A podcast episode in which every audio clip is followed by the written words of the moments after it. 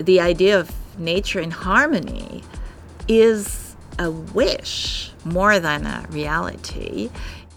For the longest time, nature was rather seen as both a boon and a threat. What I hear very often, Anthropocene, oh, it means that humans are dominating the Earth system. Oh my God, no, they're not. The Earth system is still dominating itself. We need to understand that biotopes and the planet is uh, changing in a changing disequilibrium that can have very steady phases. Not very funny, not very pleasant, but climate does shape our cultures, and our cultures are shaping climate back in turn. We tend to only focus now on climate change, and climate change is one of the few things we really cannot feel and see it. We have no sensorium for that. First of all, I think we need to regain richer sensorium and a richer concept of what is going on in the atmosphere. We need to establish a better dialogue between the humanities, the natural sciences, and the social sciences.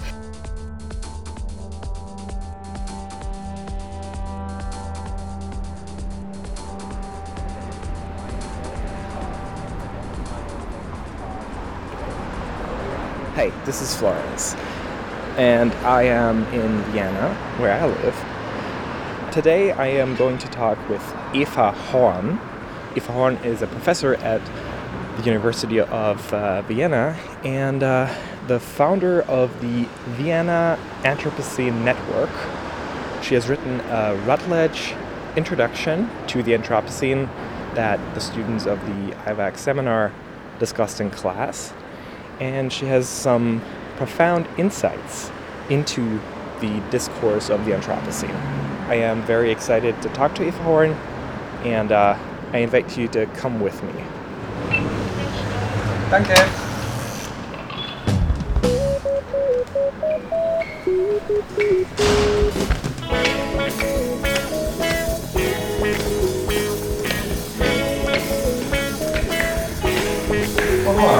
Hallo. Äh, We're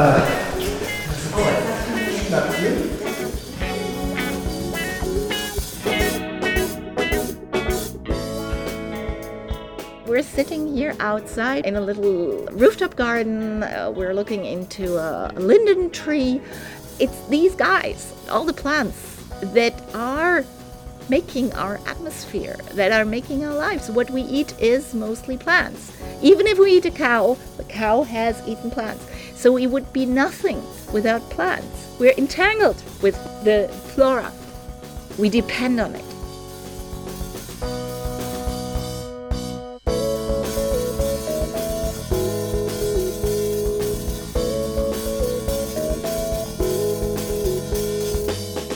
the initial idea was to say, okay, we need a network with inside the University of Vienna that brings all these people together from biology, from history, from archaeology, from area studies, from literary studies like me. And that's why Eva Horn, professor at Vienna University's German department, decided in 2019 that it would need something like the Vienna Anthropocene Network. Collaborating with scientists from different fields, she made a discovery. The whole point that amazed me so much is the degree to which the humanities and the uh, natural science do have something to say to each other. And it's not just the humanities going in some kind of meta position towards the natural sciences, historicizing them, or showing that they are stuck in some kind of Cartesian loop and will never get out of it and don't understand nature as humanities would, but that we have a lot to say to each other. Anthropocene for Eva Horn is both a terrible diagnosis and a blissful call to action that we all work together. If you think of what happened and how did the Anthropocene come about? We're smack in the middle of the humanities.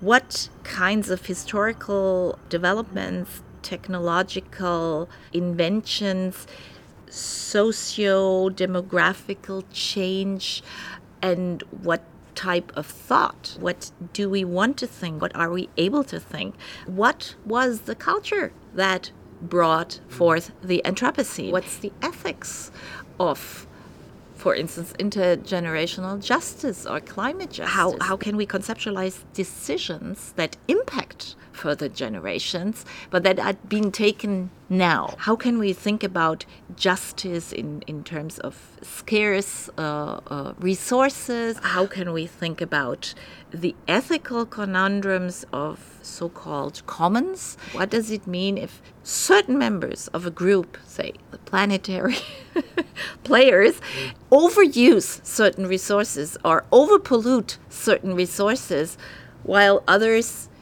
try to keep their impact relatively low? Those are core questions of the humanities. And that means to dive into historical modes of knowledge, historical imaginaries for which of course literary studies are very apt you know to to to study like what was the imaginary of nature in the 19th century and beyond i dwelled on that historical aspect of the anthropocene. What can we learn from literary history about nature and people's attitude towards nature? Turns out a lot. The discovery of the relation between CO2 levels and climate change, global warming, is a product, believe it or not, of the 19th century. So it's not like we discovered that like eight weeks ago, yeah. right? But 19th century also sees the establishment of nature in a conservationist perspective, uh, meaning George Perkins Marsh. George Perkins Marsh, American diplomat and linguist, author of an influential book entitled Man and Nature. He was the first to recognize the irreversible impact of our actions on planet Earth. These are people that, on the one hand, you can see as forerunners of the Anthropocene, Yet they have a totally different concept of nature. They see nature as a system in balance, as a stable state that is pure and that functions and that doesn't change. And this stability, this harmony needs to be protected. Mm-hmm. This is the beginning of the conservationist movement in the US. Um, it deals with an idea of ecology as harmony, as stable, and the only destabilization comes from outside, meaning human beings. And it's that Holocene type of nature that informed our traditional idea of nature as a stable state, as a system in harmony and stability. Mm-hmm. Research shows us that it's not like that. So, on the one hand, nature is something to be preserved, and on the other hand, it is subject to all sorts of literary experiments. Even in Romanticism, and you see it more clearly in early Romanticism, such as Tieck or Eichendorff, who, who writes this famous line: "Es war, als hätte der Himmel die Erde still geküsst." Es war, als hätte der Himmel die Erde still geküsst. It's a very short poem about this touch between heaven and earth, uh, not heaven, sky and earth, atmosphere and uh, the ground we stand on. One would translate that into Earth system science vocabulary, but the Eichendorff poem shows a harmony, uh, but that is not so easy to gain. The the ich, the I in the poem looks at this relation between sky and earth as a space of harmony where his or her soul can fly into as a home. But even in that poem, that is very harmonic and beautiful and shows a, an integrity of nature where sky and heaven have a loving relationship to one another, not like in climate change where the sky kicks, uh, you know, the, the earth's ass. Um, you see that it's more like a dream, it's a fantasy. So, romantics, even when we're talking about early 1800, are well aware of the fact that nature isn't there in perfect harmony and it's not a given, but it's it's a space you dream of. It's a it's a fantasy more than a reality. The late 18th century sees the emergence of wide land use. They see the disappearance of woods. The Waldeinsamkeit is disappearing at this age already. The 19th century sees the pollution of the atmosphere. You have Turner, you have Constable, especially in the paintings of Turner. First half of the 19th century, you see air pollution authors write about polluted rivers, the air that is changing, the climate that is changing. It's not like they had no idea, and it seems that as if nature was always uh, under threat in a way. no, just... nature wasn't always under threat. For a long time, nature was a threat. Look at 17th century. You have extreme weather events, uh, like even a thunderstorm that is perceived as either God punishing humans or nature, the demonic, uh, threatening, deadly nature punishing or going after humans, and then God intervening and saving humans. Overmighty, not in need of protection at all, but overwhelmingly strong and humans need to know how to you know get along with it otherwise they will be crushed that's the traditional um, pre-modern idea and then all of a sudden beginning of the 19th century oh maybe nature isn't as overwhelming and intact it is overwhelming and fragile at the same time we're facing that fragility now mm-hmm. humans as a pretty minor player destabilize to an extent that becomes threatening. Some researchers compared nature to an angry beast or a ticklish beast. Isabelle Stengers, for instance, says nature is becoming more and more ticklish and uh, yeah. we shouldn't tickle it. All the mythology of the uh, Indian Ocean, of the Pacific Ocean, Indonesia, India, Japan. People are afraid of the coastline. They don't want to dwell too close to the water. And now we have all these beach houses we disregard the threats coming from tsunamis, and there's a goddess in the sea.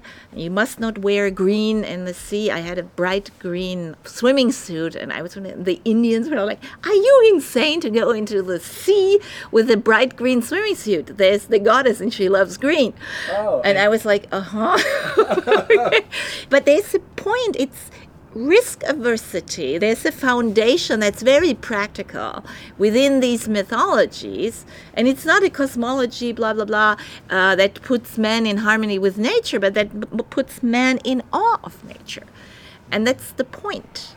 Prepping for the interview, I learned that Crutzen, who popularized the term Anthropocene, actually used it first in a conference in Mexico. It was at this conference where everybody was saying, now we perceive the current levels of whatever greenhouse gases, uh, nitrate, and so on as being very much elevated above Holocene averages. Until an angry Paul Crutzen interrupted. Stop talking about the Holocene. Stop using the word Holocene. We're in we're not, not in the, the Holocene, Holocene anymore. anymore. You know, we're in we're a different in the, epoch the, now. The Anthropocene. We're in the Anthropocene. He took up this uh, concept from a colleague, uh, Eugene Stoermer.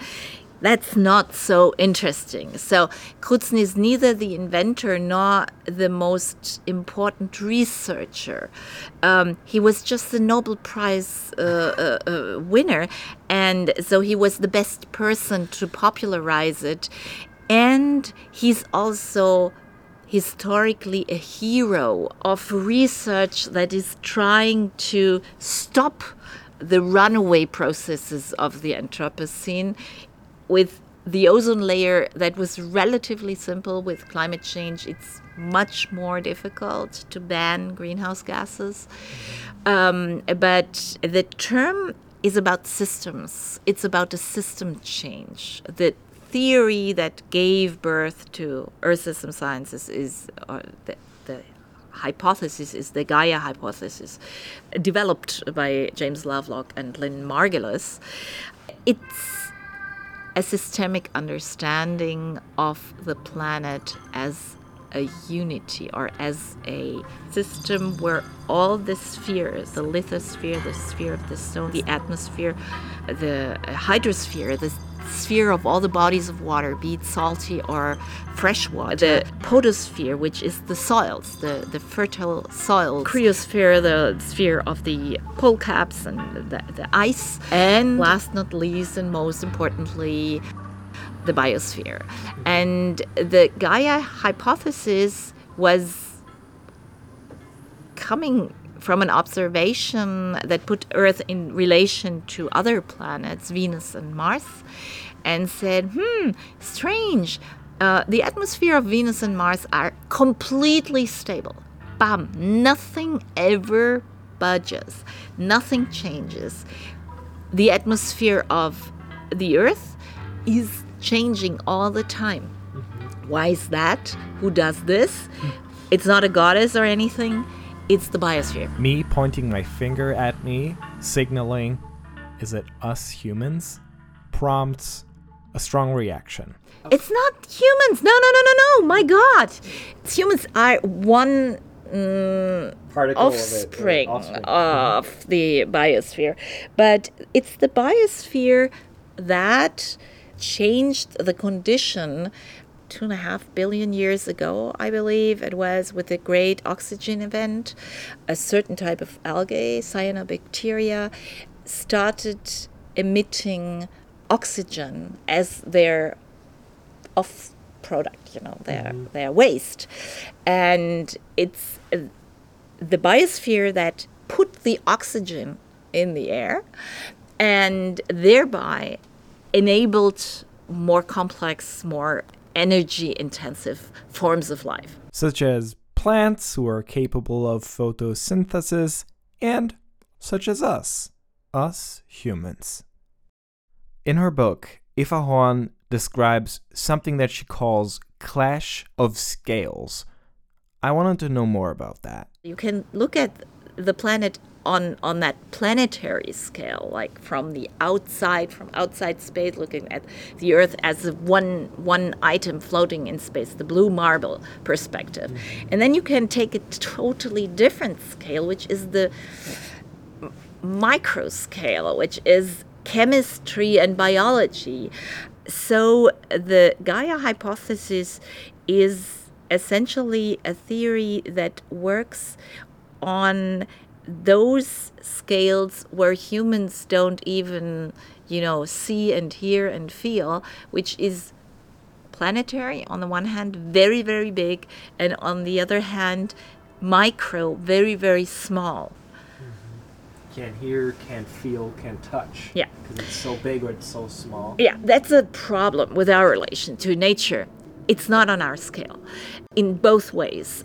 We mainly talk about, oh, the Anthropocene makes everything so big and no, no, no. But the Anthropocene also makes everything so small.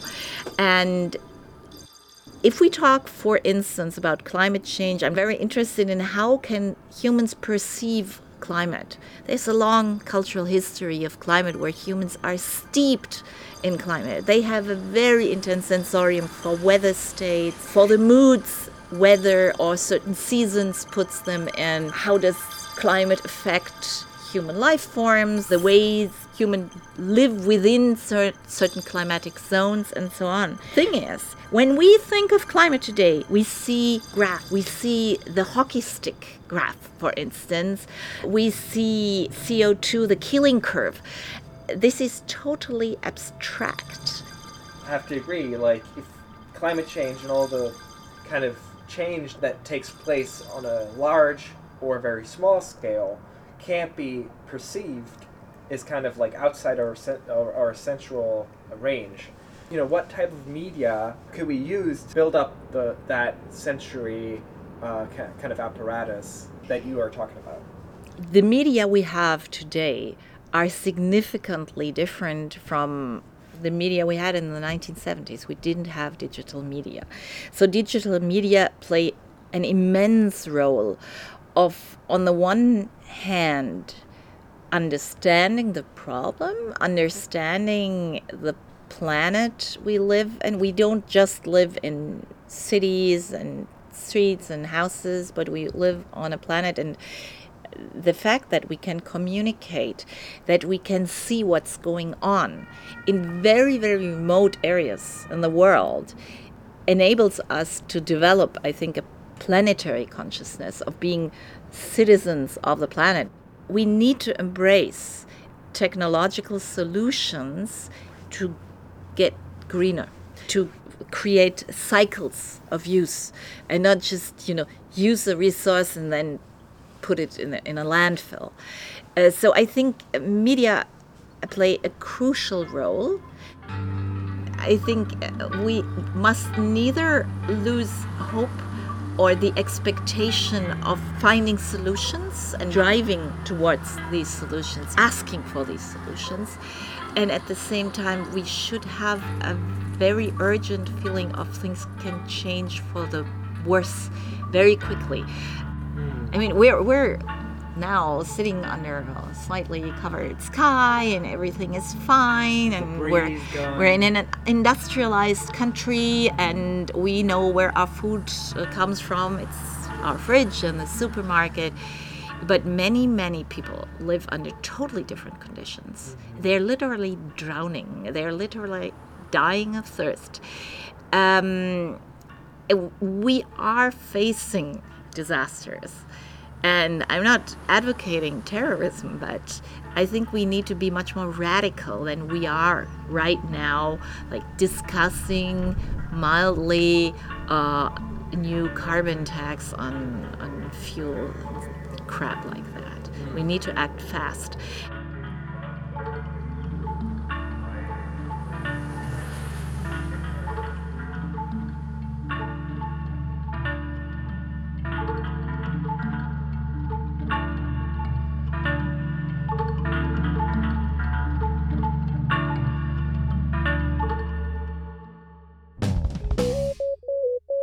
Professor Eva Horn, founder of the Vienna Anthropocene Network, thank you so much for sharing your insights. This episode was hosted by me, Florence Gilly. Music, Sol Rezza. Our theme music is by Nadsat Banda. Sounds taken from the BBC Sound Archive. Through my interview with Eva Horn, I was reminded that not everything green is natural. I mean, a rooftop garden is not nature. It's a hybrid between, you know, Eva Horn, technology, architecture, and certain natural processes. Yet it's right. very beautiful. Yeah, and thanks. I, I do, I do appreciate all of the, all of our, you know, the green company we have. And so did I enjoy your company. Thank you so much for listening.